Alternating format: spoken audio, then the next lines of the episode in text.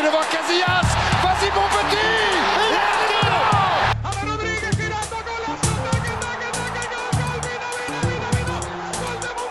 Agora Ronaldinho! Agora Ronaldinho! Gol! There may be something for Ozil here. There's a ripper of a goal. That's what there is. Caz, second poteau Pavard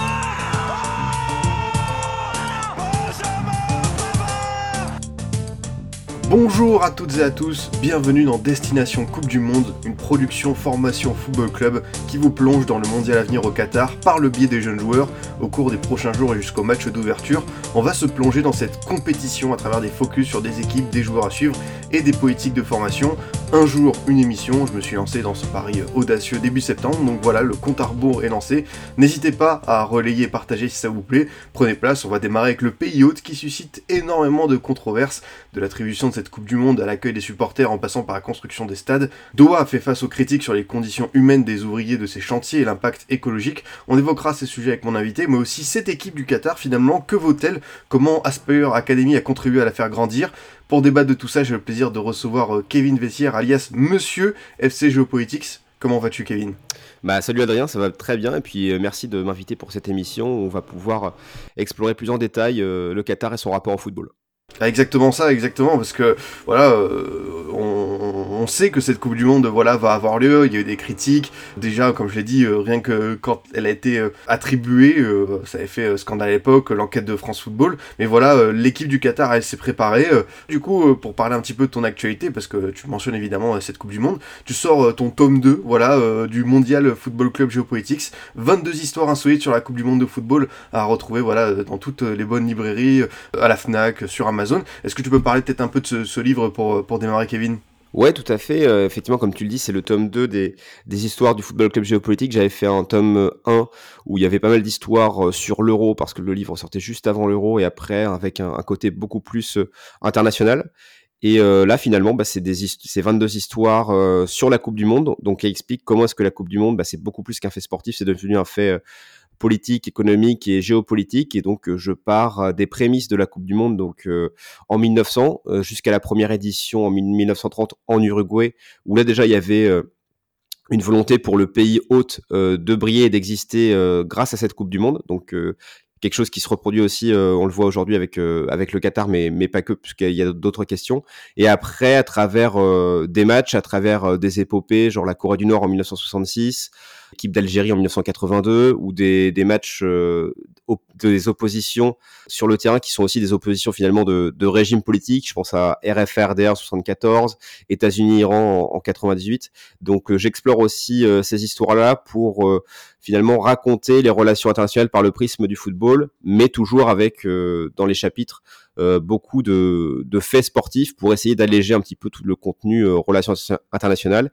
Et j'ai essayé de faire des chapitres qui sont euh, finalement euh, assez synthétiques, euh, faciles à lire, qui font moins de 10 pages pour que ça puisse euh, toujours garder ce côté FC géopolitique, ce côté euh, très synthétique, euh, très vulgarisation.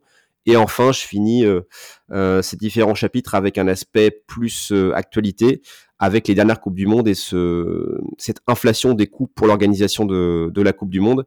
Et euh, le résultat de tout ça, bah, c'est euh, la Coupe du Monde de Qatar, auquel je consacre euh, un chapitre dans le livre. Bah écoute, merci beaucoup Kevin, tu, me parles justement de faits sportifs, on parle beaucoup de, la place du Qatar, on va dire, dans cette hiérarchie du golf et même plus globalement du, monde, et finalement dans le football, on va dire, asiatique et même mondial, comment est-ce qu'on peut situer cette équipe du Qatar aujourd'hui en 2022 euh, à, à l'aube de sa Coupe du Monde? Bah pour le Qatar, il y a eu euh, un avant et un après euh, 2019 finalement, parce qu'en 2019, il- le Qatar devient champion d'Asie, donc son premier titre euh, sur le, continent asiatique euh, en tout cas. Donc ça, ça permettait déjà de, placer le Qatar en tant que, pays euh, football, en tout cas qui incarnait le football, parce que euh, effectivement, on connaît le Qatar en tant que puissance sportive au niveau euh, institutionnel, au niveau aussi de, du rachat club ou au niveau de- des diffuseurs avec Beansport. Mais c'est vrai que c'était toujours la question qu'on se posait est-ce que le Qatar euh, c'est un pays de, de foot, quoi? C'était ce qui, ce qui lui avait été reproché en 2010 lors de l'attribution parce que c'était un pays qui n'avait pas de tradition euh, footballistique. Et on voit qu'en tout cas, depuis euh, les années 2010, il y a vraiment euh, l'accent qui a été mis sur, euh, sur la formation. On va en parler euh, juste après avec euh, effectivement aussi le, le, l'important travail qui est fait par le sélectionneur Félix Sanchez. Et donc, effectivement, depuis, depuis ce titre 2019, bah, le Qatar, c'est une, en tout cas, l'équipe nationale, c'est une équipe nationale qui compte au niveau de, au niveau du football asiatique. Après, c'est pas au niveau peut-être du Japon ou de, ou de la Corée du Sud, mais ils sont ils sont pas très loin et ils seront pas ridicules à cette, avec euh, à cette Coupe du Monde puisque finalement euh, ils ont un effectif qui se connaît bien et euh, qui est chapeauté par un entraîneur qui connaît aussi bien l'équipe. Et après plus peut-être au niveau des clubs et eh bien finalement tu as le, club d'Al-Sadd qui avait gagné la Ligue des champions asiatiques en 2011 et depuis bah, c'est un peu plus compliqué pour pour finalement réitérer l'exploit mais euh, au niveau du, du classement euh, du Qatar, euh, au niveau du classement asiatique, ils sont cinquième nation asiatique en termes en termes de clubs. Donc voilà, ils sont pas, ils sont loin d'être ridicules. Est-ce que c'est un championnat qui est toujours un petit peu tiraillé par, tu sais, le fait d'attirer des joueurs, des entraîneurs stars, un peu comme on a eu avec avec Xavi, et finalement le fait de pouvoir développer des joueurs, donner la place à, des jeunes, mais il faut quand même, tu vois, un peu ce clinquant pour pour attirer l'attention sur sur ton championnat. Ouais, mais même maintenant, je trouve que là, en préparant l'émission, j'ai regardé euh, les, entraîneurs qu'il y avait et même les, joueurs étrangers. Euh, c'est pas des noms euh, clinquants euh, non plus, tu vois. les seuls joueurs de renom que j'ai vu, c'est un Enzonzi, un, un ou un, un même Ravi Martinez. Mais Ravi Martinez, le, le, gros de sa carrière est derrière lui.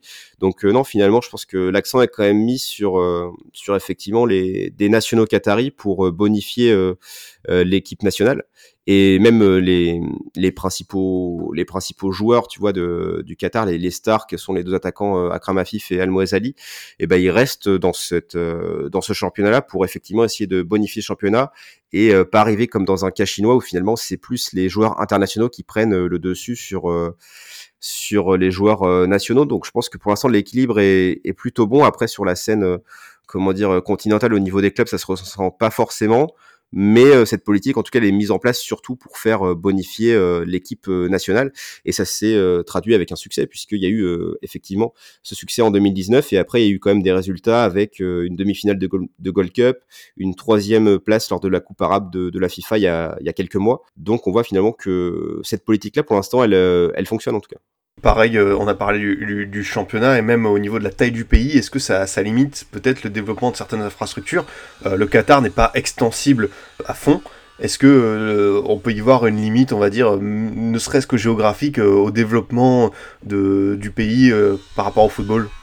Géographique, euh, je je pense pas parce que c'est vrai que le Qatar c'est un petit pays qui fait à peu près la taille de, de l'Île-de-France, voire voire de la Corse, euh, et que finalement, euh, bah, même s'il y a beaucoup d'infrastructures qui sont mises en place à Doha, euh, on va en parler après, je pense aussi avec l'Arabie Saoudite qui essaye aussi de, de, finalement de battre la nature et de battre le désert pour construire des infrastructures euh, alors que les conditions climatiques euh, sont pas sont pas réunies. Et je pense que là-dessus, euh, l'aspect géographique, c'est pas forcément un problème pour le Qatar. Non, c'est plus la question démographique qui a son importance, parce que finalement le, le Qatar c'est un petit pays et maintenant il y a 2,7 millions d'habitants. Mais quand ils ont obtenu la Coupe du Monde en, en 2010, euh, il y en avait euh, un million, enfin il y en avait un million sept, donc euh, c'est une, une, population qui ne cesse de croître avec très peu de nationaux. Il y a à peine 10% de la population qui est, qui est d'origine, qui est de nationalité qatari. Et donc finalement c'est plus ce problème-là qui, qui, pose problème. Et notamment bah, depuis 2015 où il y a eu les championnats du monde de handball et où, ce qui est organisé par le Qatar et il y avait une équipe du Qatar avec euh, pas mal de joueurs naturalisés et donc ça fait voilà, c'est le surnom de cette équipe du Qatar c'est l'équipe de, de, mercenaires du Qatar et ça c'est vrai que depuis 2015 et eh ben le Qatar cherche à faire en sorte que son équipe nationale de football euh, n'ait pas ce statut là et quand tu regardes l'équipe effectivement tu as très peu de joueurs euh, euh naturalisés tu as des joueurs qui ont effectivement des origines souvent du Soudan ou du Yémen mais euh, les joueurs sont, sont nés au Qatar et finalement ont vécu au Qatar parce que bah, c'est un, un pays qui s'est construit grâce à l'immigration massive de, travailleurs migrants. On, on le voit encore euh, aujourd'hui avec la Coupe du Monde.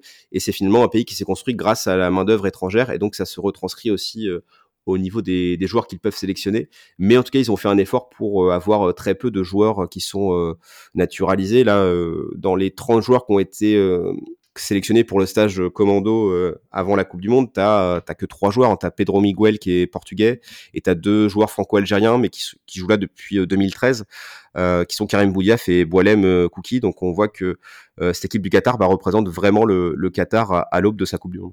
C'est magnifique parce que tu as anticipé une de mes questions futures et peut-être que les gens n'étaient pas forcément au courant, mais ce qu'on va voir euh, lors de cette Coupe du Monde euh, de foot, c'est pas euh, c'est pas le hand quoi, c'est pas une équipe naturalisée à tout va, c'est qu'il y a eu une vraie en fait, il y a une politique à long terme du Qatar, et après on va y venir en parlant du forcément du sélectionneur, d'Aspire Academy, mais vraiment cette Coupe du Monde de foot, il y a eu une vraie réflexion des dirigeants sur la place des joueurs et des, des Qataris, des purs Qataris dans cette équipe.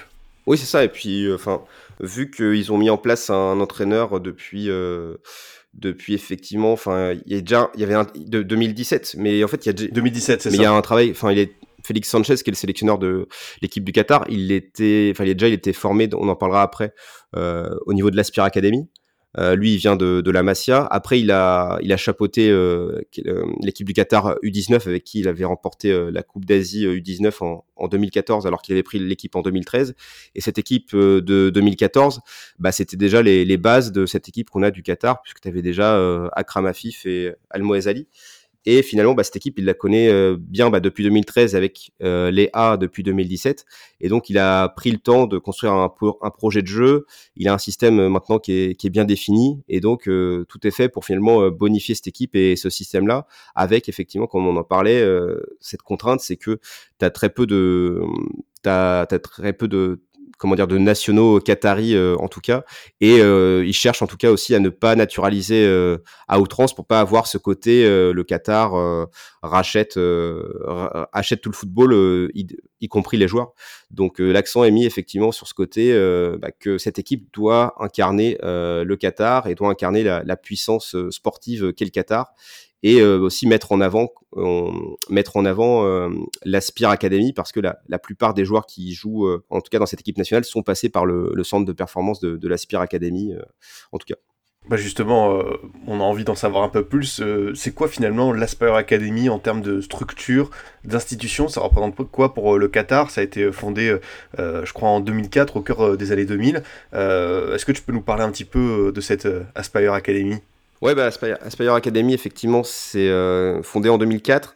Ça poursuit finalement la logique euh, du Qatar euh, qui voulait être une nation qui compte dans le sport. ils ont fait ce choix-là en, en, 1995 quand le, le père de, de l'émir actuel, Al Thani, a, a, pris le pouvoir. C'était un pays qui est indépendant depuis 1970.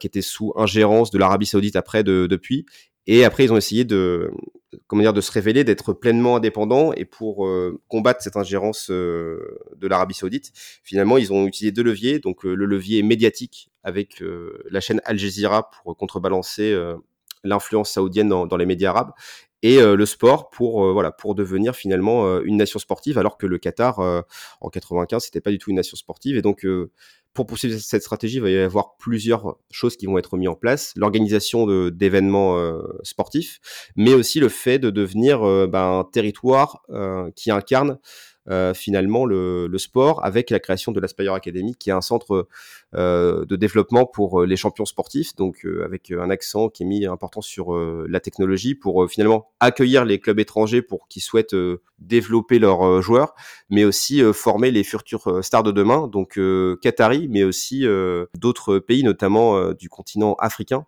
où tu as pas mal notamment de joueurs ghanéens qui passent par l'Aspire Academy et qui après euh, sont transités dans le club de Eupen en Belgique que le Qatar avait euh, racheté euh, juste après euh, le rachat du club du, PSG en, en, 2011 et c'est finalement pour les lancer dans le grand bain. Et c'est comment dire la suite logique pour finalement Eupen. C'est un petit peu la vitrine du travail que peut réaliser l'Aspire Academy pour montrer que ce centre de performance bah, il peut il permet de, de développer finalement les les futures pépites de demain et ça sert aussi les ambitions qataries dans le football, puisque, bah, comme, je, comme je te l'ai dit, effectivement, les, les principaux joueurs de l'équipe nationale sont passés par ce centre de performance, et les joueurs finalement se connaissent. Il y a, il une idée aussi de, de, créer un écosystème pour que l'équipe euh, puisse euh, bien jouer ensemble et euh, finalement puisse performer lors de grands événements, notamment la Coupe du Monde puis au cœur de cette Aspire Academy, on a eu un homme qui a vraiment, on va dire, chapeauté ce projet. tu l'as dit, c'est Félix Sanchez, ancien entraîneur des U19 du Barça, qui a été à la tête de cette Aspire Academy avant de prendre les U19 et les, et les U20 du Qatar. D'ailleurs, avec les U19, il a remporté la Coupe d'Asie en, en 2014. C'est aujourd'hui le sélectionneur du Qatar. Est-ce que tu peux me parler un peu de ce personnage et finalement pourquoi est-ce que le Qatar est allé chercher ce, coach en Catalogne, en Catalogne Est-ce qu'il y avait, je sais pas, cette ambition de se dire tiens on va prendre un, entraîneur avec peut-être l'ADN Barça pour nous aider C'était quoi un peu l'ambition en chercher Félix Sanchez? Ouais, je pense que finalement tu as raison. L'idée pour le Qatar c'était d'avoir un entraîneur avec cette fibre espagnole, enfin le, le tiki-taka en plus à l'époque avec l'équipe de, Pep, Guardiola, c'était la référence en matière de football. Euh, la Chine, tu vois, aussi a fait ce choix parce que euh, ils ont pris pas mal aussi d'éducateurs espagnols pour euh, fonder leur leur centre éducatif et de performance pour former les futurs champions chinois de demain, avec aussi pas mal d'entraîneurs espagnols. Et c'est aussi le choix qui a été fait par le Qatar parce que voilà, le Qatar, ce qu'il voulait, c'était avoir les les meilleurs les meilleurs éducateurs, les meilleurs entraîneurs possibles. Et ce qui se faisait de mieux à l'époque, en tout cas, quand il, arrive à la tête de la Spire Academy, et bah à l'époque, voilà, c'est le c'est le Barça. Et ce qui est intéressant, c'est que on peut avoir cette approche que finalement bah, le, le Qatar, enfin il a eu cette Coupe du Monde, euh, il a une position finalement plutôt arriviste, alors que avec Félix Sanchez c'est pas c'est pas du tout le cas quoi. C'est c'est le temps long. Le gars arrive en 2006, après il reprend euh, effectivement comme tu l'as dit euh, l'équipe des U19 en, en 2013. Il est sélectionneur ensuite du Qatar en 2017 et sous sa houlette, bah, le Qatar va faire un bon un bon en classement FIFA puisque ils étaient centième, 80e et puis maintenant ils sont autour de la 50e place donc ils sont loin d'être ridicules. Ils gagnent la Coupe d'Asie 2019, ils mettent 3-1 au Japon, euh, qui n'est pas une petite équipe euh, sur le, terrain asiatique. Donc on voit que il y, a cette envie en tout cas d'avoir euh, aussi cette équipe avec des nations qataris, mais aussi avoir du beau jeu, même si c'est compliqué parce qu'ils n'ont pas trop de, joueurs créatifs et ils s'appuient beaucoup sur leurs deux attaquants. Mais finalement, mais finalement en tout cas, en mettant un entraîneur et en lui faisant confiance sur le temps long, et ben finalement, euh, on voit que ça porte ses fruits pour le moment et que cette équipe, euh, même s'il y a beaucoup de critiques à faire autour de cette Coupe du Monde au Qatar, on ne pourra pas reprocher au Qatar en tout cas d'avoir euh, une équipe avec des vrais nationaux qui pourront évoluer lors de cette Coupe du Monde c'est intéressant de s'attarder, je pense, sur euh, ce personnage parce que voilà, c'est quelqu'un qui a travaillé euh, quand il était euh, avec les jeunes du Barça avec des noms comme Sergio Roberto, comme Deulofeu. Donc voilà, c'est quelqu'un qui avait vraiment cette appétence, vraiment de cette fibre formatrice. Et d'ailleurs, ça s'est ressenti vraiment dans son travail. Et de là à être, tu vois, à, la tête vraiment de l'équipe A du, Qatar, on, sent que ça a été un projet réfléchi à long terme, mais on sait que dans le football moderne, tu vois, c'est compliqué justement de réfléchir sur la durée. Lui, ça fait 16 ans qu'il est Oui, c'est ça, et en plus, euh, enfin, on pourrait se dire que bah, les, dirigeants qataris, c'est quand même des dirigeants ambitieux qui veulent avancer vite et qu'ils veulent être prêts pour cette Coupe du Monde le, le mieux possible. Et donc, qui peut-être que parfois tu veux viser trop, mais t'es pas Enfin, tu, vu que tu es dirigeant, tu vois pas, tu vois pas les capacités que finalement peut avoir ton, pays. Et eux, ils, ont choisi plutôt le, le, temps de lui faire confiance.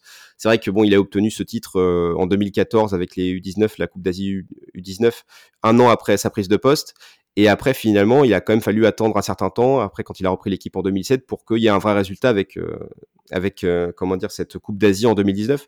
Donc, euh, ouais, on voit qu'effectivement, là, pour sur cette question, en tout cas de la, de la formation et de finalement développer des jeunes joueurs pour ensuite les intégrer à un projet plus global, et eh ben les, le Qatar a pris son temps, contrairement à d'autres pays qui investissent dans le football. Je pense, enfin, on parlait tout, cas, tout à l'heure du cas chinois. Et le, cas chinois, c'est pas du tout ça parce que finalement, c'est, tu fais des, ils ont fait des grands centres euh, de formation aussi pour former les futures stars chinoises de demain. Mais au niveau de la sélection nationale, il y a un changement de coach euh, qui a été euh, récurrent. Donc en tout cas, voilà, il n'y a pas un projet sur le long terme. Et le Qatar, en tout cas, euh, a réussi à avoir ce projet sur le long terme et à construire une équipe, en tout cas à la hauteur de ses, ambitions et qui sera loin d'être ridicule à sa Coupe du Monde. Surtout qu'on sait qu'à chaque fois qu'un un pays hôte à la Coupe du Monde, il y a le cas de la Russie notamment, il surperforme plus que ce qu'on pouvait attendre. Donc, donc à voir jusqu'où jusqu'où ils iront. En tout cas, cette équipe, c'est une équipe qui compte au niveau du continent asiatique. Non, mais c'est intéressant euh, justement de, s'intéresser sur ça. Et tu l'as dit en plus euh, tout à l'heure, il y a une politique euh, réfléchie sur la place du football qatari, du footballeur qatari, pardon, dans cette sélection. Et justement, ils évoluent quasiment tous dans le championnat local. C'est vrai que ça peut paraître aussi anecdotique, mais ça en dit long aussi sur. en fait, ils se connaissent tous. C'est ça aussi qui va peut-être faire leur force lors de cette Coupe du Monde. On ne sait pas ce sera un parcours à la Corée du Sud 2002 par exemple, ou même à la Russie 2018 qui fait quart de finale. Mais au moins, eux, tu vois, ils travaillent, ils se voient euh, tout le temps. Donc euh, c'est vrai que ça aussi, ça peut aider. Bah ça peut aider, ouais, effectivement. Après, ouais, L'autre contrainte, c'est qu'effectivement, ils se connaissent depuis longtemps. Ils ont été, ils sont pas mal tous passés par l'Aspire Academy. Euh, ils ont pas mal joué aussi bah, avec le même coach Félix Sanchez et, pour la plupart, ils ont été, champions U19 en, en, 2014. Donc c'est une équipe qui se connaît bien. Après, c'est vrai que les derniers résultats euh, plaident pas forcément en leur, euh, en leur faveur, notamment euh, là durant les matchs de septembre, ils sont pris un 3-0 par l'équipe par l'équipe espoir de Croatie. Donc c'est vrai que ça, ça a mis un peu ça a un peu mis à mal leurs ambitions. Ils sont pris 2-0 par par le Canada aussi. Mais bon, euh, après, euh, voilà, c'est euh, c'est que des matchs de préparation et lorsqu'il y aura la compétition, il faudra voir comment ça se déroule. Et puis aussi, voilà, vu qu'ils jouent aussi au Qatar, c'est vrai qu'ils seront déjà adaptés aux conditions climatiques qui seront particulières, même si durant cette Coupe du Monde, bah, il fera pas, il fera pas aussi chaud que peuvent nous l'annoncer certains médias. Il fera entre entre 15 et 25 degrés. Donc euh, donc finalement, euh, ce sera pas des chaleurs, euh, ce sera pas des chaleurs caniculaires, mais euh, il y a un climat qui est différent et eux seront déjà adaptés à ce à ce climat-là. Mais par contre, l'autre contrainte, c'est que finalement, bah, ces joueurs n'ont pas évolué à un niveau à un niveau, euh, comment dire, euh, du standard des championnats européens. Et donc, ça va être euh, peut-être compliqué pour eux quand ils vont devoir jouer des équipes comme les Pays-Bas ou le Sénégal, ou qui ont beaucoup plus de joueurs qui sont, qui sont qui se sont confrontés en tout cas au haut niveau de la Ligue des Champions notamment, quoi. Toi, si tu devais prendre les, un peu de Paris, tu as, commencé à parler de leur dynamique récente qui est pas forcément positive. Est-ce que tu penses qu'ils vont réussir leur Coupe du Monde à domicile? Bah, comme je t'ai dit, c'est toujours compliqué de, de, faire des pronostics, surtout que moi je suis très mauvais, euh, je suis très mauvais en général en, en pronostic aussi. Mais euh, je pense qu'il y a toujours ce côté, euh, la sélection du pays hôte, il y a toujours des, des surprises. Et aussi, euh, moi, je vois, enfin, cette équipe des Pays-Bas, moi, je trouve que elle peut aller, elle peut dépasser les attentes et aller plus loin dans la compétition, mais il arrive toujours euh, des équipes qu'on voit très très belles en amont et qui se, qui se cassent la figure euh, lors de la Coupe du Monde. Donc là, c'est vrai que le groupe, on a l'impression, quand on le voit de loin, ce groupe A avec l'Équateur, le Sénégal, les Pays-Bas, on peut se dire que le groupe peut être à la portée finalement du Qatar pour, pas forcément pour passer, mais en tout cas, pour moi, ils sont outsiders du groupe. Ils peuvent, ils peuvent réaliser des, des bonnes surprises surtout euh, avec effectivement ce poids finalement euh, national derrière eux. Et vu que tu as des joueurs qui sont euh, qui sont pas naturalisés mais qui sont qataris, tu as aussi cette fibre nationale qui, qui, peut jouer et qui peut permettre à des joueurs qui qui ont finalement pas forcément le niveau d'un Sadio Mané ou d'un Memphis Depay, mais qui peuvent se révéler et surperformer lors de cette Coupe du Monde parce que bah une Coupe du Monde au Qatar, c'est ça arrive qu'une fois dans sa vie. Quoi. Non, mais c'est intéressant de, de, se plonger là-dessus parce que t'inquiète pas, pour le pronostic, c'est très très dur. Même ce groupe A, quoi qu'il arrive, avec l'Équateur, et euh, d'ailleurs on en reparlera cette semaine de cette équipe équatorienne qui peut être un peu une des surprises de cette compétition. C'est un groupe qui est très très difficile à prévoir. Je trouve que c'est peut-être le, plus difficile parce que il y a vraiment une vraie densité de niveau et c'est pas du tout évident. Mais comme tu as dit, ça va être aussi euh, un révélateur. C'est le Qatar boss euh, alors depuis 15 ans pour le lobbying auprès de la France, auprès des instances avec évidemment en ayant dépassé euh, certaines limites, en ayant été dans l'illégalité pour obtenir cette Coupe du Monde, mais sur euh, l'aspect sportif, vraiment, ils ont concentré énormément euh, de moyens, d'énergie pour être prêts le jour J. Ouais, c'est ça, tout à fait. Et puis, euh, bah voilà, il y a, y a, effectivement beaucoup de moyens qui ont été euh, qui ont été mis en place. Ils ont mis effectivement le, le paquet. Euh, ils ont dépensé plus de 200 milliards de dollars. Euh, donc, sachant que la dernière Coupe du Monde, c'était environ 30 milliards de dollars dépensés par la Russie pour organiser la, la Coupe du Monde. Là, il y a eu un, un coût inflationnel qui a été qui a été finalement totalement dépassé mais euh, parce que bah, le Qatar pour eux c'était un enjeu vital euh, cette Coupe du Monde et qu'ils voulaient briller aux yeux du monde et euh, avoir la meilleure équipe nationale possible, avoir les meilleures infrastructures possibles et finalement pouvoir avoir la plus belle Coupe du Monde possible. Après, je pense pas que ce sera la plus belle Coupe du Monde possible parce qu'il y a il y a effectivement les, travailleurs morts sur les chantiers du Qatar, il y a la question aussi du, coût écologique, mais l'autre question qu'il faudra se poser après cette Coupe du Monde, et ça la FIFA l'a pas finalement encore fait, c'est finalement la question de comment est-ce qu'on fait en sorte d'avoir des événements sportifs, en plus la Coupe du Monde qui est le plus grand événement euh, footballistique, euh, d'avoir des événements beaucoup plus durables et beaucoup plus, en, tout cas en accord avec les valeurs que, prêche, euh, que prêche la FIFA. Et ça là-dessus, c'est vrai que bah, le Qatar a dépensé 200 milliards, mais derrière, la FIFA n'a n'a pas n'a pas contrôlé ses dépenses, n'a pas essayé de, de, faire influencer le Qatar sur sur certaines évolutions par rapport au droit du travail ou par rapport à la climatisation des stades. Et donc euh, c'est vrai que bah, quand tu laisses un pays euh, finalement ambitieux bah, construire comme il veut sa Coupe du Monde, bah, tu peux arriver à ces cas-là parce que bah, le, le, Qatar effectivement euh, en 2010 on savait que au niveau des droits humains et par rapport au coût écologique que dès que que le Qatar est un pays désertique, dès que tu construis des infrastructures, des infrastructures là-bas, la solution pour finalement dompter la nature, bah, c'est la climatisation. Donc euh, ces questions-là, on les savait euh, en amont, mais euh, après la question ce sera bah, comment est-ce que la FIFA peut arriver à, mettre des limites et à mettre en place un cahier des charges qui sera accepté par toutes les fédérations nationales pour organiser bah, des coupes du monde, en tout cas beaucoup plus 21e siècle que celle qu'on peut voir aujourd'hui, qui qui est un, un coût organisationnel sans limite, qui sera effectivement bah, peut-être belle sur le papier, mais en tout cas quand tu enfin tout ce qui est en dehors, ça fait que moi, en tout cas, cette Coupe du Monde, je la regarder avec un, côté un petit peu amer. Quoi. Ah mais je pense qu'on est beaucoup beaucoup à être à être comme ça. Et d'ailleurs euh, je trouve ton avis très intéressant et rejoint celui d'une personne d'Amnesty International que j'avais euh, interrogé pour euh, le point il y, a, y a un an qui me disait en fait bah nous voilà nous on va côté parce que par rapport aux droits humains on est là. Mais il disait en gros nous on veut pas non plus être que dans la sanction du Qatar dans le Qatar bashing. Ils disent en gros euh, voilà, on sait que cette Coupe du Monde va avoir lieu, on peut pas faire machine arrière. Par contre, nous, nous, on veut être dans le message que euh, faut plus qu'il jamais qu'il y ait des événements comme ça, euh, faut plus jamais qu'il y ait des Coupes du Monde qui soient, qui ne soient plus dans leur siècle. C'est ce que tu as dit. Et c'est vrai que je pense que c'est le bon discours à avoir. Et voilà, moi, je pense que libre à chacun aujourd'hui de boycotter ou non cette compétition par rapport à, ses valeurs, par rapport à, son suivi. moi, par exemple, bah, par rapport au travail, je suis obligé de la suivre, mais je suis comme toi. Il y aura toujours, tu vois, ce petit truc derrière en disant quand même, on aurait pu, euh, on aurait pu éviter tout, ça, quoi. Non, mais c'est ça. Et puis en plus, euh, enfin, la position d'Amnesty est aussi intéressante parce que finalement, ils mettent, euh, enfin, ils servent de la Coupe du Monde comme de levier pour dire ce qui va pas. Mais après, faut pas accentuer que sur le Qatar, même si le pays, enfin, faut, faut quand même dire ce qui se passe pas bien, enfin, selon nos valeurs au, Qatar. Mais finalement, le Qatar, en termes de, en termes de droits humains et droits du travail aujourd'hui, ça se passe mieux que dans certains autres pays du Golfe Persique actuellement. Et bah ça, voilà, comment est-ce que finalement après toutes ces critiques que tu fais par rapport à cette Coupe du Monde, tu vas essayer de mettre en place je sais pas, est-ce qu'il faut faire un, un, cahier des charges ou, euh, ou, une charte de valeur qui serait euh, chaperonnée par la FIFA? Mais bon, ça, j'y crois pas parce que quand tu as Infantino à la tête, c'est compliqué de d'avoir la question des droits humains et la question écologique euh, sur le devant de la scène. Mais l'idée, ça va aussi de comment est-ce que bah, tu intègres bah, toutes les fédérations nationales, donc que ce soit africaines, asiatiques, qui n'ont pas forcément la même approche des droits humains ou, écologiques qu'on peut avoir au niveau européen ou au niveau de l'Amérique du Nord. Comment est-ce que tu arrives finalement à, imbriquer tout le monde et à essayer de faire un événement beaucoup plus positif que l'événement qu'on a aujourd'hui? En tout cas, je pense que ouais, ce sera la, grande question de l'après Qatar 2022, euh, mais pour l'instant, je suis pas sûr qu'on évoluera vers euh, des événements euh, beaucoup plus, comment dire, responsables sur ces questions-là. Ouais, tu, fais bien de le dire parce que euh, pour terminer cette émission, on parlera euh, de, l'avenir et notamment de ce qui va se passer pour 2030 avec, euh, on va dire, un panel de, de candidatures assez, assez loufoque, je pense qu'on peut, on peut le dire.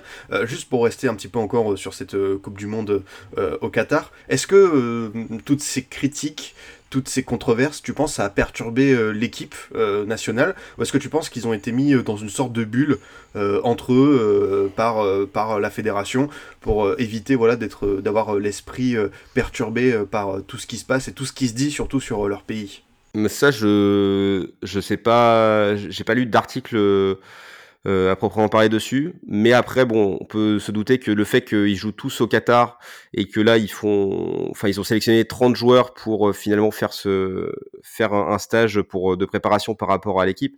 Il y a aussi bah, cette cette logique de bulle pour préparer au mieux la, pour préparer au, mieux l'équipe, sachant que au niveau du au niveau du Qatar, en tout cas, les, les critiques de la presse occidentale et de la presse française aussi, notamment quand on connaît le lien entre France et Qatar, notamment aussi au niveau sportif bah, les critiques passent très mal. Donc je sais pas si ça les affecte, mais en tout cas, vu qu'ils sont au Qatar et vu que là ils sont dans un stage commando de préparation, je pense qu'ils qu'ils écoutent pas forcément trop tout ça et que après est-ce qu'ils sont sensibilisés à ces, à ces questions-là vu que la plupart ont, sont d'origine soudanaise, yéménite et que bah, c'est finalement leurs parents ou leurs familles qui ont aussi construit le pays.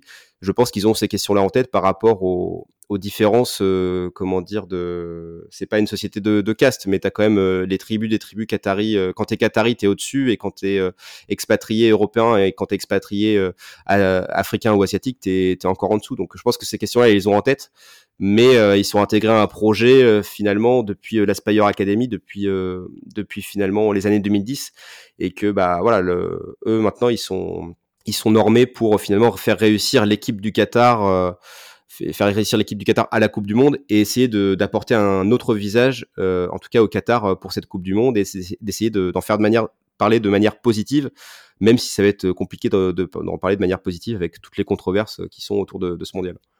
Mais ça, c'est euh, une certitude. Euh, Kevin, est-ce que tu penses que j'ai envie de dire qu'est-ce qui va se passer après? Voilà, on a parlé beaucoup de, l'état, de la formation du Qatar, de comment est-ce qu'ils ont préparé cette Coupe du Monde, et après, Qu'est-ce que tu imagines comme futur euh, à cette sélection, à cette fédération? Bah, ça va être euh, effectivement. Après, on peut se dire, bah voilà, Coupe du Monde, Coupe du Monde à la maison avec la sélection du Qatar. S'ils font une bonne performance, ça va être compliqué de, de, faire mieux après par la suite. Mais bah, je pense que l'accent, enfin, ils vont continuer à, à, à, mettre en place cette politique qu'ils ont utilisée en essayant de, de former les, les joueurs nationaux avec l'Aspire Academy et de les faire monter progressivement aussi de garder, je pense, euh, la plupart des, des joueurs nationaux au pays. Euh, parce que finalement après il y aura la question des stades à utiliser. Bon, je sais que là il y a eu des discussions déjà entre le Qatar et le rugby, euh, notamment pour les matchs de Coupe d'Europe, pour qu'il y en ait certains qui soient organisés dans ces stades pour l'après. Mais je pense qu'il y aura une logique aussi de, remplir ces stades avec, enfin de d'essayer de, de, faire en sorte que la population qatari s'intéresse au football. Et là, la principale, enfin là pour l'instant, tu as des, au niveau des affluences pour la première ligue qatari, tu es entre, ouais, ça dépend des matchs, mais c'est environ 4000, 6000 personnes. Et le principal frein, en tout cas, pour euh, que la population qatari aille au stade, euh, lors d'enquêtes qui avaient été faites au Qatar, c'était euh, au niveau de la chaleur et le fait de, pouvoir assister des, au match dans des bonnes conditions. Donc là, avec les stades climatisés, bah, ils pourront plus impliquer la population pour s'intéresser euh, au, football, surtout si tu mets euh, des joueurs euh, nationaux qataris en avant. Après, je pense que pour faire évoluer le, championnat local, il faudra peut-être qu'ils qu'ils arrivent à capter des stars internationales comme ils l'avaient fait auparavant, sans pour autant avoir des, des pré-retraités, et peut-être s'apparenter plus à un modèle comme la MLS parce que je pense que la MLS en tout cas euh, monte en niveau avec euh, en essayant d'avoir euh, des joueurs à la fois nationaux et à la fois des, stars mais qui sont pas en, pré-retraite et pour l'équipe Qatari après bah, ils vont essayer ouais, d'être toujours présents sur la scène continentale et d'être la meilleure nation asiatique possible mais ils sont bien conscients qu'il y a un certain plafond de verre qu'ils n'ont pas beaucoup de joueurs nationaux et qu'ils pourront pas tout de suite concurrencer les grandes nations football d'aujourd'hui. Non, mais ça, c'est une certitude. Est-ce que tu penses, toi, Kevin, que le footballeur qatari va s'exporter? Est-ce qu'il va sortir de, ses frontières? Est-ce que, voilà, on l'a dit avec ce duo d'attaque qui est pas mal, on a déjà un Hassan qui a évolué euh, en Europe du côté euh, de Penn. Est-ce que tu penses qu'il y en a certains qui peuvent se faire remarquer et se dire, bah, bah peut-être que pour la suite de ma carrière, et aussi euh, donner une autre valorisation du Qatar international, pourquoi pas aller tenter sa chance en Europe? Bah, il y avait ce qui avait été fait notamment avec euh, euh, l'une des stars de la compétition, c'était Akram Afif, donc lui qui est vraiment euh, pur produit de, de la Spire Academy. Euh, il avait signé à Villarreal en 2016 et ça c'était le premier joueur euh, qatari à évoluer en Europe et ça s'était pas, force, pas forcément passé bien pour lui. Et finalement, il est revenu après au Qatar et il brille, il brille sur la scène asiatique. Donc en tout cas, enfin, de tous les joueurs qu'on peut voir au niveau de, l'équipe nationale, il n'y a pas cette volonté d'exporter les joueurs, mais plutôt de les garder dans le championnat local et de faire en sorte que le Qatar soit la, meilleure nation euh, asiatique du football. Euh, après, pour qu'il soit exporté, euh, faudrait vraiment que le joueur, euh, faudrait vraiment que le joueur soit soit au-dessus du lot. Mais en tout cas, ouais, c'est vrai que des joueurs comme Akram Afif pourraient peut-être s'exporter de nouveau, mais du coup, si tu exportes ce joueur-là de nouveau, tu perds, comment dire, ton, fer de lance dans le championnat national. Tu vois, ça fait un peu un parallèle avec le, cas Kylian Mbappé qui, qui se passe en ce moment. Donc c'est c'est compliqué, je pense, de vouloir finalement re-exporter ses talents. Euh, je pense que non, effectivement, l'idée c'est plus de, les garder, de les préserver. Ils ont tenté le coup avec euh, avec Villarreal, ça n'a pas fonctionné. Peut-être qu'ils rentreront le coup avec aussi euh, d'autres joueurs, mais ils feront pas. Il y aura pas un grand exode des joueurs qataris à l'avenir, je pense, dans les clubs européens.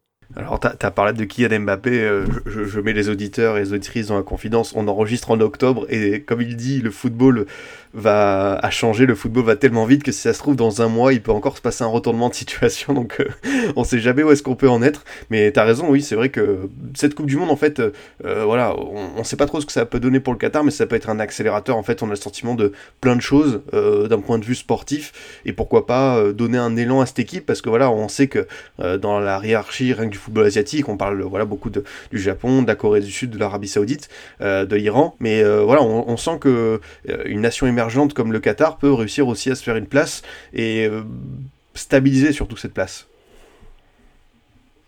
Oui, c'est ça. Et en plus, comme on l'a rappelé, c'est pas c'est pas une chose aisée parce que tu as effectivement 2,7 millions d'habitants. Donc, quand tu compares au Japon, Corée du Sud, Arabie Saoudite, Iran euh, qui ont ce côté euh, beaucoup plus, euh, son rapport beaucoup plus historique au football et qui ont un grand levier national pour finalement trouver les futurs talents de demain. Le Qatar a pas ces, ces considérations-là et ils doivent, bah, comme, comme en 95, ils utilisent le sport pour exister. Là, ils doivent aussi trouver, ils doivent être bah, plus intelligents que les autres pour essayer de, de trouver des moyens pour développer une équipe nationale qui puisse concurrencer les, les géants asiatiques et euh, ça passe par euh, l'Aspire Academy. Et pour revenir sur l'Aspire Academy, euh, je l'ai pas évoqué, mais ça concerne pas que le football, ça concerne bah, tous les sports. Et notamment, tu as le, sauteur en hauteur, la Moutaz Essa Barchim, qui est passé par, par l'Aspire Academy. Et lui, il a eu une médaille d'or aux Jeux Olympiques en, en saut hauteur. Alors, je me souviens plus si c'est le premier Qatari à avoir une médaille d'or, mais l'idée aussi, euh, c'est et lui qui est pas euh, non plus euh, comment dire naturalisé. Enfin, il est d'origine soudanaise, mais il a un père qatari. Et donc l'idée, c'est aussi voilà de pas forcément qu'en football, parce qu'après la Coupe du Monde, il y aura aussi l'ambition, je pense, d'organiser les Jeux Olympiques, mais d'essayer aussi d'avoir des, sportifs nationaux performants sur tous les terrains et notamment bah, sur le terrain de, l'athlétisme qui a une connotation particulière avec les Jeux Olympiques. Je te remercie de parler de ça parce que forcément le, débat on peut l'élargir. Euh, il y a cette ambition à Aspire Academy euh, du Qatar d'être bien plus que va dire euh, un centre d'accueil, une structure pour le foot, mais c'est aussi pour plusieurs sports. Et tu as dit il y a une ambition derrière qui peut s'appeler Jeux Olympiques.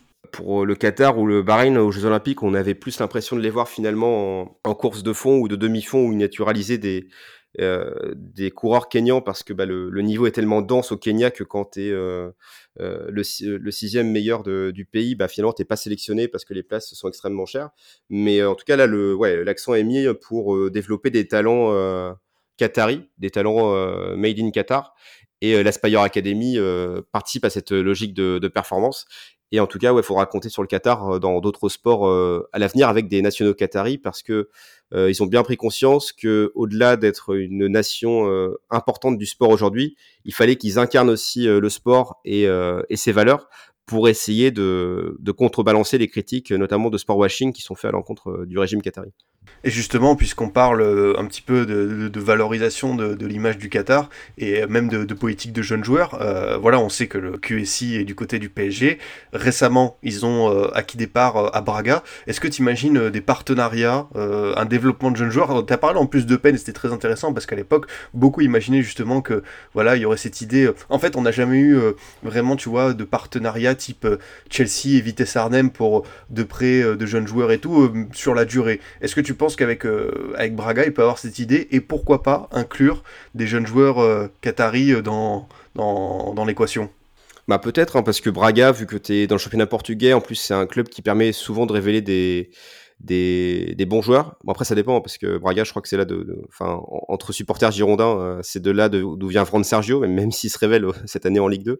Mais non, mais ça peut être un bon levier en tout cas, tu vois, pour euh, mettre un joueur qatari dans un club européen et qu'il ait le temps de progresser et qu'il soit pas tout de suite mis. on parlait tout à l'heure de Akram Afif qui avait signé à Villarreal. Villarreal, c'est quand même club de Liga, c'est, enfin voilà, t'es direct dans le grand bain à Braga, tu as peut-être plus le temps, tu es moins sous les projecteurs pour, pour te développer. Donc ça peut être aussi le, projet qui est, qui est visé. après, je crois que Braga, c'est le fonds d'investissement souverain, c'est QSI, donc le fonds qui détient le, le, PSG qui a racheté le club. Donc il y aura moins cette logique euh, comme à Open, lui qui est par, pour le coup qui, est, euh, qui a été acquis par l'Aspire, euh, l'Aspire Academy, où tu auras peut-être moins ce côté, effectivement, on, on, met nos jeunes joueurs de l'Aspire Academy, pas forcément Qatari, dans ce club pour finalement s'en servir de vitrine pour qu'ensuite bah, d'autres jeunes ou d'autres clubs se disent ah ils font du bon boulot à Aspire, on va mettre nos joueurs aussi là pour qu'ils surperforment. Alors que Braga la, la comment dire la, la, stratégie est peut-être différente, mais ça c'est l'avenir qui nous le dira. Mais je pense que enfin en tout cas c'est une bonne idée d'acquérir ce genre de club, même s'ils sont une part minoritaire, pour pouvoir pourquoi pas euh, commencer à, à, intégrer des joueurs qataris en Europe à un, échelon euh, moindre et avec un club finalement qui laisse le temps aux jeunes joueurs de se développer. Non, mais c'est forcément euh, pertinent et surtout intéressant de voir comment est-ce qu'on va pouvoir euh, développer ça. globalement, quelle place tu imagines pour le Qatar et au-delà du, terrain, ça concernera évidemment le sportif, mais dans cette hiérarchie du, football mondial, comment est-ce qu'on peut faire après cette Coupe du Monde qui a suscité, on l'a dit, énormément de critiques, quelle place finalement ils peuvent occuper, se remettre peut-être, on va dire, rafraîchir leur image notamment et ne plus passer pour le vilain petit canard? Bah ça après, enfin, ce sera, ce sera à voir à la presse. Il y a toujours ces critiques par rapport au Qatar parce qu'on voit que, tu vois, tu as eu les Jeux Olympiques d'hiver en Chine.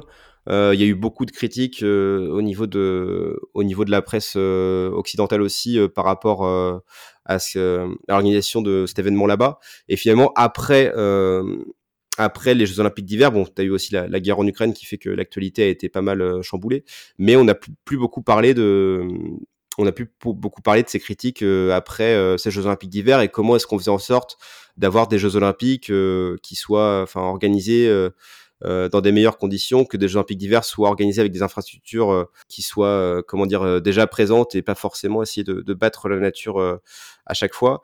Et donc pour le Qatar, voilà, c'est la question qui se pose. C'est est-ce qu'à la sortie de cette Coupe du Monde, leur image va être est-ce qu'ils en sortiront grandis ou est-ce qu'ils en sortiront affaiblis? Et en fonction de ça, est-ce qu'ils vont euh, faire évoluer leur politique de, de sport power, donc euh, exister euh, grâce au sport? en tout cas, maintenant, ils sont quand même bien, bien imbriqués dans, dans l'organigramme sportif mondial. Et après, avec la question des stades, je pense quand même que l'ambition avec les stades, c'est d'accueillir des compétitions internationales tout au long de l'année, surtout avec cette question de la climatisation.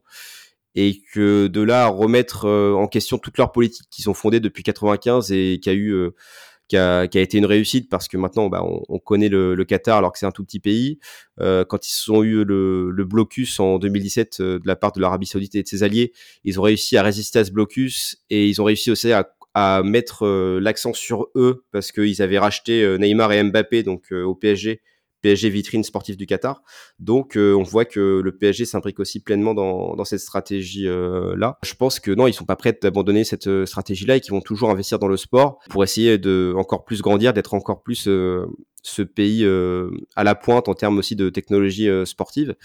Et ça va passer bah, effectivement par l'accueil de, des plus grands événements sportifs internationaux, en sachant qu'en plus, euh, au niveau du golf persique, il y a toujours euh, un certain mimétisme et une certaine rivalité entre les, différentes, euh, les différents États. On le voit déjà avec Qatar, Émirats Arabes Unis, et puis là, le, celui qui arrive en force, c'est l'Arabie Saoudite, parce qu'à la tête, tu Mohamed Ben Salman, qui gère les affaires courantes du pays, qui a une stratégie beaucoup plus offensive. Et quand tu es un grand pays comme l'Arabie Saoudite, bah tu veux, euh, surtout après la Coupe du Monde au Qatar, où que l'Arabie Saoudite, euh, c'est un affront pour eux. Euh, L'Arabie Saoudite qui veut aussi avoir son mot à dire dans cette course d'organisation d'événements sportifs. Et ben en tout cas, enfin le Qatar va continuer, je pense, cette cette politique là, à la fois pour un biais international, un biais régional, et aussi un biais national pour finalement aussi euh, comment dire, euh, essayer de mettre aussi sa population au sport pour euh, finalement bah, que tu voilà que une population qui puisse avoir une population sportive qui puisse après s'intégrer à cette politique là et essayer de faire ressortir des nationaux qataris sur la scène sportive mondiale. Bah écoute, la, passerelle est toute trouvée parce que j'avais envie comme comme tu es tu es dans, la, dans le FC Geopolitics euh, et que ça porte bien son nom, de se projeter aussi sur 2030 parce que depuis euh, quelques semaines on voit un nombre de candidatures euh, assez assez surréaliste et j'ai notamment envie que tu me parles, puisqu'on parle de, ce golfe euh, persique, de cette euh, région du monde. 2030, l'Arabie Saoudite veut aussi organiser sa Coupe du Monde et alors elle serait pas toute seule puisqu'il y aurait aussi l'Égypte et la Grèce. Et je précise que l'Arabie Saoudite serait prête à, financer les infrastructures, les stades de ces deux pays-là. Donc on aurait une sacrée candidature quand même. ouais, c'est vrai, sacrée candidature. Après, je sais je, crois pas qu'elle soit encore officialisée, même si euh, c'est quand même on, euh, on, en, parle quand même beaucoup. Euh, après, t'as raison, on peut, on peut parler au conditionnel, ouais. Ouais, bah après, bon, ils ont, on sait qu'ils ont quand même l'ambition d'organiser une, une, Coupe du Monde, voire des Jeux Olympiques. Euh, là, il y a eu, récemment, il y a, y a l'actualité qui est tombée sur le fait qu'ils organisent les Jeux asiatiques d'hiver 2029, parce qu'ils ont l'ambition d'organiser les plus grands événements sportifs. Euh, ils ont aussi un, ils ont comme le Qatar euh, un plan pour essayer de diversifier leur économie. Ça va passer par le sport et par les nouvelles technologies, notamment avec la, cité euh, du futur Neom. Et c'est pour ça qu'il y a les Jeux asiatiques qui ont, été aussi, euh, qui ont mis le paquet pour avoir les Jeux asiatiques d'hiver, notamment bah, pour montrer que en Arabie Saoudite, bah, même en Arabie Saoudite, on peut, faire du ski et des Jeux asiatiques d'hiver pour montrer un petit peu ce côté euh, nouvelle technologie. On peut, finalement aller au-delà des contraintes climatique de notre pays. Et pour l'Arabie Saoudite, pour la candidature par rapport à la Coupe du Monde, euh, finalement, d'un point de vue euh, bon régional, euh, ça peut peut-être avoir du sens entre guillemets parce que bon, tu te dis Grèce, Égypte, Arabie Saoudite. Coupe du monde sur trois continents, universalisme, valeurs sportives, etc. On essaye de faire la paix grâce au sport. Tu peux essayer de dire bon, il y a, peut-être quelque chose à cette candidature. Bon après, faut pas se leurrer. Euh, finalement, cette candidature, euh, je pense que l'Arabie Saoudite a bien compris que si elle l'organisait toute seule, elle aurait affaire aux mêmes, aux mêmes critiques que, que le Qatar et que en plus les critiques seront peut-être plus virulentes parce que le régime euh, saoudien a une image pas mal écornée avec l'assassinat de Jamal Khashoggi, la guerre au Yémen, avec un, un même avec le prince héritier Mohamed Ben Salman, bon, qui est pas encore qui est pas encore à la tête du pays, mais c'est lui qui gère euh, finalement les affaires courantes, qui a une euh, qui a une figure très médiatique et très très contestée. Donc ils se sont dit finalement peut-être que si on passe avec l'Égypte, la Grèce, qu'on essaie de euh, de faire un storytelling autour de cette histoire sur trois continents, d'essayer de rassembler les peuples, etc. peut y avoir peut-être moins de critiques. Donc je pense que c'est pour ça que ça passe aussi par là. Mais c'est le, le, seul biais parce que finalement, je pense que l'Arabie Saoudite, ils ont pas peur d'organiser une Coupe du Monde tout seul et ils sont prêts à mettre euh, le paquet en termes de, de milliards de dollars. Euh, alors que pour d'autres candidatures, euh, ben, on, le voit notamment avec l'Uruguay. L'Uruguay, comment dire, 2030, Coupe du Monde 2030, ce serait 100 ans après la première Coupe du Monde, ce serait, ça ferait les 200 ans de l'indépendance de l'Uruguay, il y aurait du sens. Mais aujourd'hui, une Coupe du Monde, euh, ouais, faut mettre, euh, je sais pas combien faut mettre, mais faut mettre au moins 20-30 milliards. Et pour un petit État comme l'Uruguay, c'est compliqué d'y aller tout seul. Donc, il faut une co-organisation à l'échelle de l'Amérique du Sud. Et c'est pour ça que, bah, du fait qu'il n'y a aucun contrôle sur ces euh, conditions euh, finalement d'attribution et d'organisation, et bah on arrive à des cas comme comme le Qatar et que maintenant, bah, le seul moyen d'organiser une, Coupe du Monde, c'est de faire des co-organisations avec euh, des candidatures euh, qui peuvent sembler farfelues comme celle de l'Arabie Saoudite, de la Grèce et de l'Égypte, mais aussi euh, celle Espagne-Portugal, ça avait du sens, mais depuis que l'Ukraine a été rajoutée et en plus bah, c'est une candidature qui va être vraiment soutenue par l'UEFA, je trouve qu'on garde ce côté on dénature la Coupe du Monde, on dénature la Coupe du Monde de son but originel, où tu veux finalement faire, faire une compétition, tu peux la co-organiser, mais après, avec des distances géographiques, il faut quand même que ça ait du sens. Et à mon sens, euh, si tu veux effectivement défendre, euh, enfin, comme moi aussi je défends une Ukraine euh, libre, indépendante, respectée dans ses frontières, je pense qu'il y a d'autres moyens de le faire que de, que de faire une co-organisation avec Espagne-Portugal. Ou alors tu peux faire une compétition football sur le territoire ukrainien une fois que la guerre sera peut-être terminée pour mettre en avant l'Ukraine. Mais faire une co-organisation Espagne-Portugal-Ukraine, pour moi, le, message, en tout cas, utiliser la Coupe du Monde pour euh, promouvoir ce message, c'est pas, pas le bon outil. Bah écoute, moi je suis entièrement de ton avis. Euh, il y a évidemment d'autres moyens pour euh, soutenir l'Ukraine et pas sûr que cette candidature, euh, dont la portée évidemment beaucoup plus symbolique, enfin en termes d'organisation de logistique et même d'impact environnemental, c'est un non-sens absolu. Donc on va voir, on va voir le dénouement pour 2030. Mais voilà, je te remercie Kevin d'être venu, de discuter du Qatar, de sa place dans la hiérarchie du football asiatique et de revenir un petit peu sur cette Coupe du Monde. C'était un, grand plaisir. ton actualité, toi, pour euh, cette Coupe du Monde, comment est-ce que tu vas, comment est-ce que tu vas suivre ça? Et ben comment je vais suivre ça? Bah moi je, me suis aussi posé la question du boycott, mais finalement j'en suis venu au point où, bah, d'un point de vue euh, professionnel, je, vais être obligé de la suivre parce qu'il va se passer des choses à, cette Coupe du Monde. Et, c'est mon rôle aussi de, la commenter, d'analyser, de d'expliciter les choses. Après d'un point de vue supporter, effectivement, je, me suis aussi posé la question, mais euh, pour moi c'est pas, faut, pas faire poser la question du boycott sur sur les spectateurs parce que bah, cette question du boycott, euh, enfin les principaux acteurs de l'industrie sportive que sont euh, euh, la FIFA, les fédérations, les, les, sponsors, les diffuseurs, ils avaient ces, ces questions-là aussi en amont et que rien été fait pour que cette compétition s'organise de, de, manière, on va dire, de, de meilleure manière. Donc, cette question du boycott, je me suis posé, mais finalement, je la boycotterai pas. Je regardais cette Coupe du Monde, mais sans saveur. Et au niveau de comment je vais la couvrir avec, avec le FC Geopolitics, bah, je la couvrirai dans sa globalité, c'est-à-dire que je mettrai bah, l'accent sur comment est-ce qu'elle est organisée, mais aussi comment est-ce qu'on en est arrivé là, et euh, d'essayer de voir, d'essayer de, pousser le débat plus loin pour qu'on se pose encore la question après la Coupe du Monde de Qatar, et que la Coupe du Monde au Qatar, ça reste pas une fin, en soi, qu'on ne dise pas que voilà, c'est une Coupe du Monde qui a été organisée dans des conditions euh, humanitaires euh, honteuses, mais que derrière, il faut se dire, bah, après la Coupe du Monde de Qatar, il y aura d'autres événements qui vont ressembler à cette Coupe du Monde-là, et comment est-ce qu'on fait en sorte de pouvoir de pouvoir faire évoluer les choses. Euh, mais comme je t'ai dit tout à l'heure là-dessus, j'ai pas beaucoup d'optimisme et euh, j'ai pas de solution. Donc, euh, mais en tout cas, voilà, je, je la couvrirai après sur Twitter, sur Twitch aussi, je pense.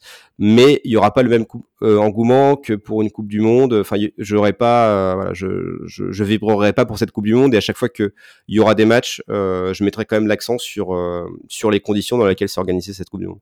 Bah écoute, euh, je te rejoins euh, sur cet avis euh, encore une fois, Kevin. voilà, on peut suivre cette Coupe du Monde, mais il y aura toujours un, un, petit clignotant rouge derrière. En tout cas, merci beaucoup d'être venu dans ce destination Coupe du Monde de, du formation FC. Je rappelle ton livre, voilà, tome 2 euh, du Mondial Football Club Géopolitics, 22 histoires insolites sur la Coupe du Monde de football. Voilà, tu retraces euh, toute l'histoire euh, du mondial et voilà, ça retrouvé dans toutes les bonnes librairies. Voilà, le tome 1 était de, qualité, le tome 2 a, bien suivi cette trace, donc voilà, encore, encore bravo pour, pour cet ouvrage. Ouais, ça, effectivement, bah, j'espère que ça va intéresser en tout cas pas mal de monde et que ça va permettre d'en comprendre plus sur les origines de cette Coupe du Monde. Enfin, c'est toujours important d'avoir ce rapport à l'histoire, je pense, pour comprendre le monde dans lequel on vit aujourd'hui. Et voilà, bah, hâte en tout cas d'avoir euh, d'avoir les retours euh, des lecteurs. Et puis bah, c'est aussi euh, préfacé par, par Monsieur Romain Molina. Donc ça aussi, je suis content que Romain Molina ait accepté la, la préface.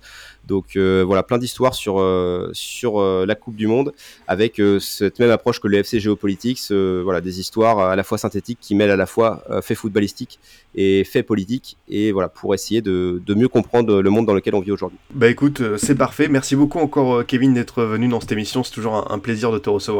Bah, merci à toi en tout cas. Et puis euh, effectivement, euh, merci à toi. Et puis euh, le, ce que fait le formation FC, c'est du très beau boulot. Donc j'espère que je suivrai ça en tout cas durant la Coupe du Monde pour ces différents épisodes. Bah écoute, merci beaucoup. Voilà, la série est lancée. Je suis très heureux de t'avoir pour cette première, pour voilà marquer le coup et, voilà belle semaine à venir, euh, encore plusieurs émissions, une par jour, voilà, on vous régale euh, jusqu'au lancement de la Coupe du Monde. Euh, merci, merci Kevin d'être venu, c'était passionnant comme à chaque fois.